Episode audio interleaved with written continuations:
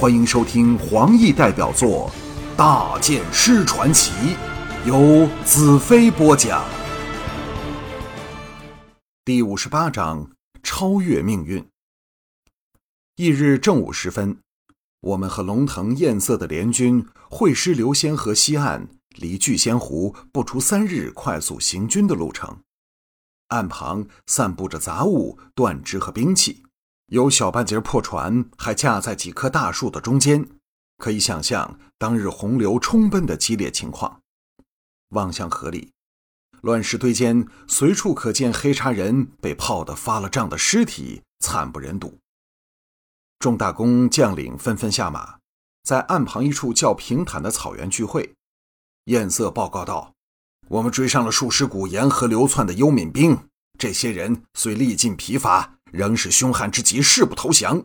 为了怕他们四处抢掠杀人，我们唯有一个不留的将他们宰喽。加上来，最少杀了近两万人。龙腾道：“龙哥等仍在四处搜索漏网之鱼，附近的村落都接到我们的警告，做出了防范的措施。”颜色道：“这次能逃回去的幽冥兵绝不会超过四万人。以我们现在近二十万的总兵力。”足可以将蚌仙和林仙两城围个水泄不通，让他们粮尽而亡。我们是越打人越多，他们死一个便少一个，强弱之势显而易见。宁肃道：“相信他们现在已陷入缺粮的困境里。”我沉吟道：“假设你们是姚笛，又或是穷绝，你们会怎么办？”卓连道：“当然是等待其他神将大军归来。”会合后，再退往北方，重夺小仙等三城的控制权。那时进可攻，退可守，灵活多了。谢问摇头道：“我怕姚笛一天也等不了，会立即发动攻夺三城之战。”我道：“离聚仙湖最近的是哪座城池？”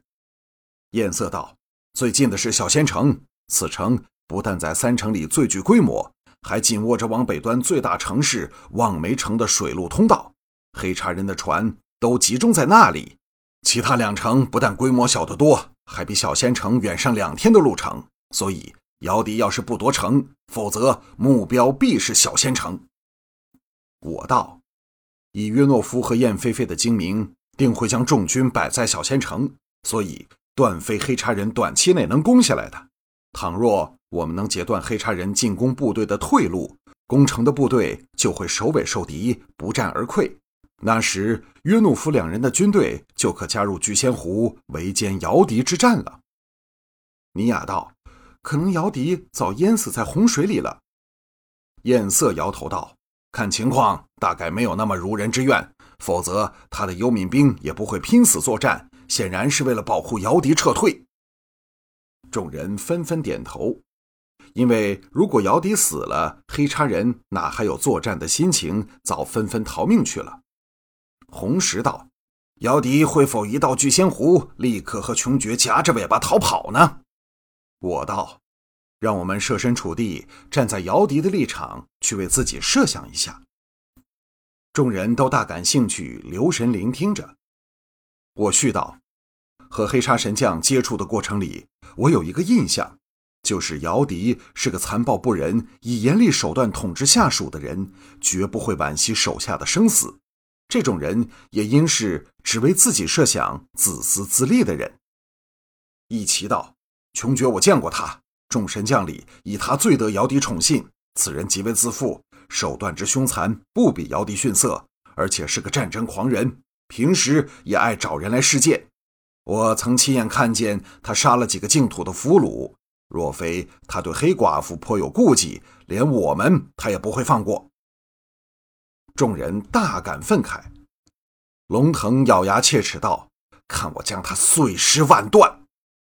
我道：“直木等四神将背叛的事，姚笛应该还未知道，还以为他们会牵制着我们，使我们不能在几天里进攻聚仙湖。加上他逃回去后历尽精疲，若不休养几天，他的人根本连作战的力量都没有，何况舰队都给洪水冲掉了。”他想舒舒服服坐船逃命也不可能。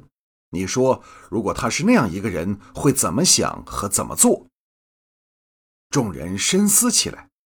一齐呀的一声叫起来：“哦，我明白了！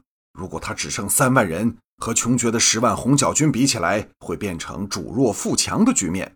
对他这种一向以强权驾驭下属的人，一定对这种不平衡的情况生出戒惧。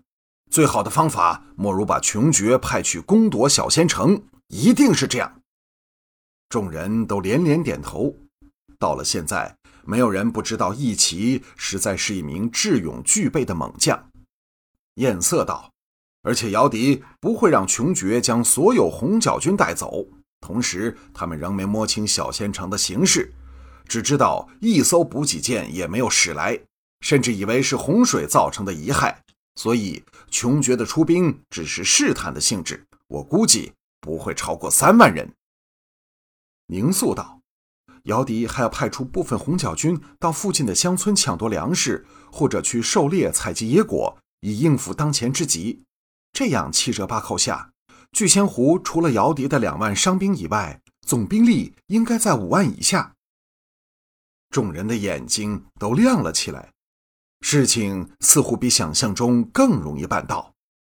我断言道：“事实不会离开我们的估计太远。”现在不用我说，你们也知道该怎么办吧？不知如何，我心中升起一种前所未有的感觉，就像我能透视未来那样，知道实情定是如此。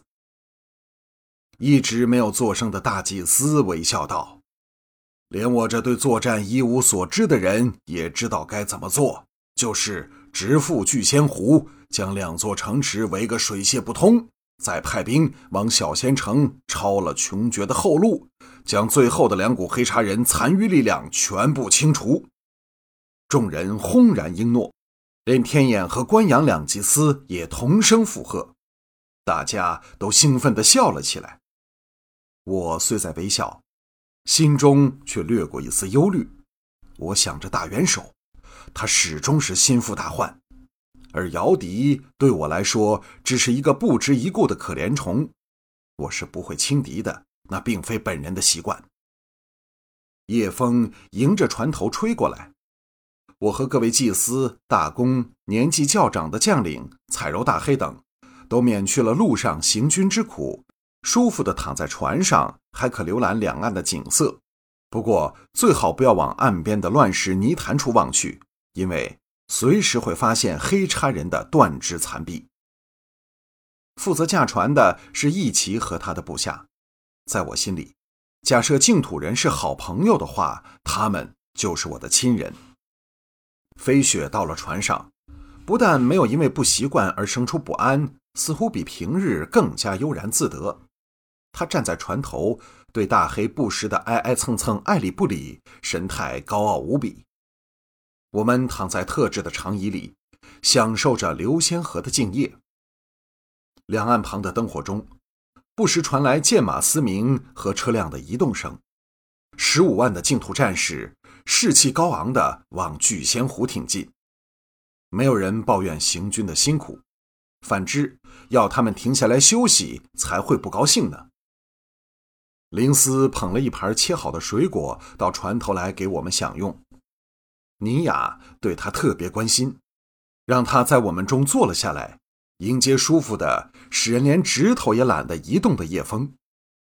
从南方到这里的长途旅程里，从没有一刻像眼下这般写意。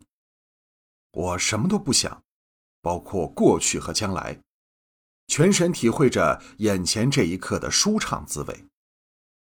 红月将一片肉塞进嘴里，含糊不清地说。我刚才追踪大黑，他东嗅西嗅，几乎将船上所有东西都嗅过了，还让我看到他在船尾撒了一泡尿。大家都笑了起来，彩荣的笑容有点勉强。大黑听到有人说他的名字，不理是好话还是坏话，千辛万苦爬起来，走到红月身旁，又坐了下来，让红月好拍摸他的大头。尼雅看似随意的问道。大剑师，此件事了后，是否立即和义齐他们返回帝国呢？龙姨、红月和灵思默然下来，关切的眼光落在我的脸上。彩柔垂下头去，不敢看我。忽然间，我明白了他的心事。彩柔害怕回到帝国去，在这美丽的人间净土里，她可以忘记了闪灵族，忘记了巨灵，却不是在帝国的土地上。她再离不开我，正如我不能没有了她。可是这美丽的闪灵美女难以宽恕自己。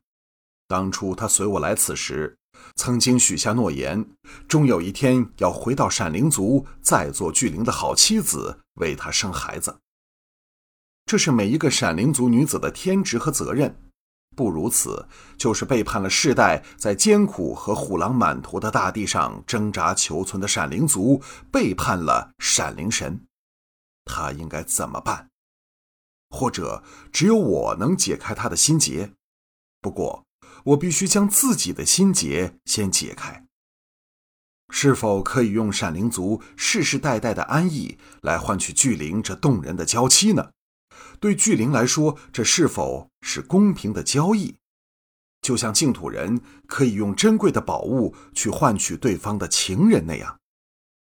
我记起了天眼的眼神，想到这里站了起来。这次，连彩柔也抬起头来望向我。我的目光逐一在他们脸上划过，道：“你们留在这里等我，我找天眼说几句话，回来给你们答案。”说罢，不理会他们带着一句不安的脸容，径自到后舱去找天眼。在后舱天眼的房内，我见到他，他像早知道我会来一样，点着了一炉清香，盘腿坐着，默默看我关上了门，在他面前的椅子上。坐了下来。天眼道：“孩子，你终于来了。”我呆了一呆，他还是第一次这样称呼我，我心中涌起一股对尊长的亲切感觉。但我没有犹豫，单刀直入的问道：“告诉我，彩柔将来的命运是怎样的？”天眼智慧和深邃的眼神凝视着我，慈和的道。过去的痛苦遭遇，使你感到在命运的巨轮里无助和恐惧，是吗，我的孩子？